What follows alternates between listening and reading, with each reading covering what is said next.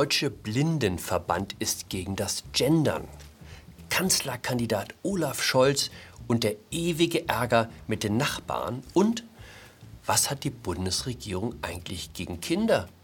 Hallo und herzlich willkommen zu einer neuen Folge von 9 Minuten Netto. Mein Name ist Jan Fleischhauer, ich bin Kolumnist beim Fokus und wir schauen hier gemeinsam auf die Lage in Deutschland. Der Deutsche Blinden- und Sehbehindertenverband ist gegen das Gendern. Der Einsatz von Sonderzeichen wie Doppelpunkt oder Sternchen bereitet Probleme beim Vorlesen eines Textes durch Sprachassistenten oder Screenreader. Schwierige Gewissensentscheidung. Was ist uns wichtiger? Dass wir der Gleichberechtigung der Geschlechter zum Durchbruch verhelfen oder dass wir Rücksicht auf die Behinderten nehmen?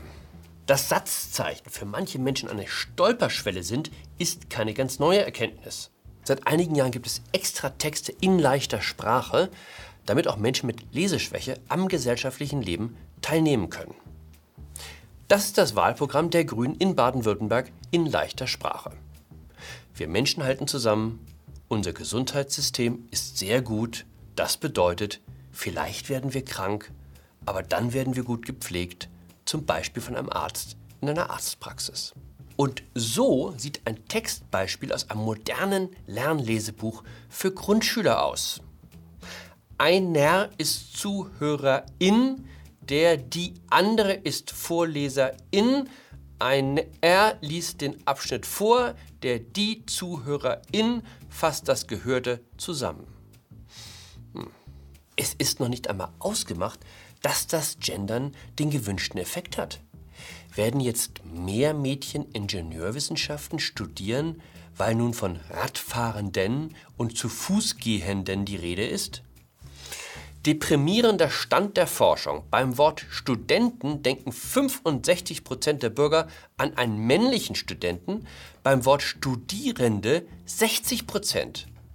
Also alle millionenschweren Gender-Kampagnen für 5% Fortschritt?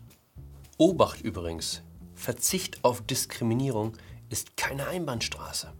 Nach der Diskussion um die Stadionbeleuchtung der Allianz Arena, mit der man den Ungarn heimleuchten wollte, warten jetzt alle gespannt, wie man es nächstes Jahr bei der WM in Katar mit der Regenbogenflagge halten will. Wird sich der bayerische Ministerpräsident dafür einsetzen, dass der FC Bayern sein Wintertrainingslager so lange nicht mehr in Katar abhält, bis dort die Diskriminierung von Homosexuellen beendet ist? Am Wochenende hat sich der Sportminister von Katar zu Wort gemeldet und Respekt vor der homophoben Kultur seines Landes gefordert.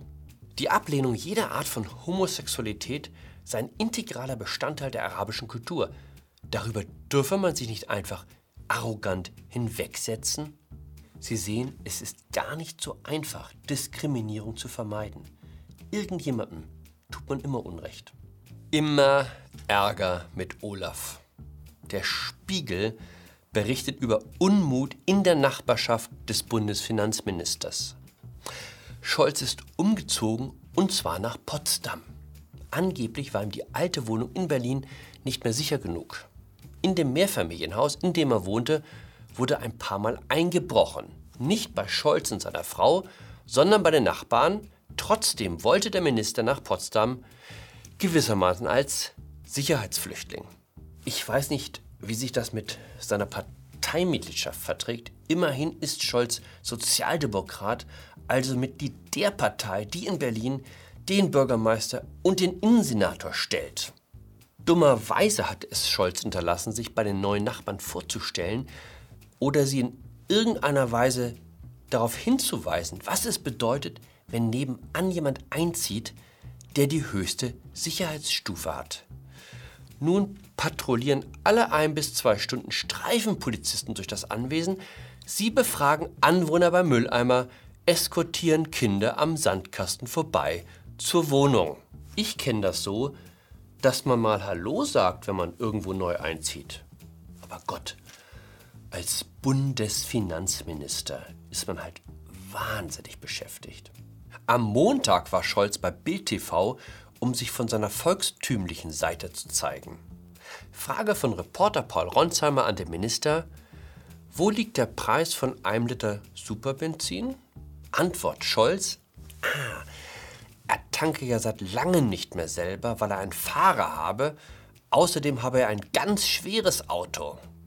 Ja, ob er denn wisse, was ein Liter Benzin so koste. Also er verdiene ja auch so gut, dass er an der Zapfsäule nicht mehr auf den Cent achten müsse. Also er wusste es nicht. Was mögen seine Wahlkampfberater in dem Moment gedacht haben? Der Mann will immerhin Kanzler werden. Haben sie so lange mit dem Kopf auf die Tischplatte eingeschlagen, bis sie nichts mehr spürten? Oder haben sie sich einfach vor den nächsten gepanzerten Dienstwagen gestürzt? Ernst gemeinte Frage. Führt die Regierung einen heimlichen Krieg gegen Kinder? Haben die Kinder irgendetwas getan, wofür man sich in Berlin meint, an ihnen rächen zu müssen? Bundesgesundheitsminister Jens Spahn war am Wochenende bei der Evangelischen Akademie in Tutzing zu Gast.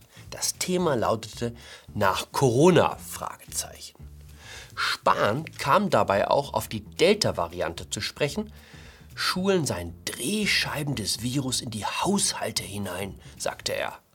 Deshalb werde man nach den Sommerferien wieder Schutzmaßnahmen brauchen, Masken, Abstand, Wechselunterricht. Rückkehr zum Wechselunterricht? Weiß der Minister, wovon er redet?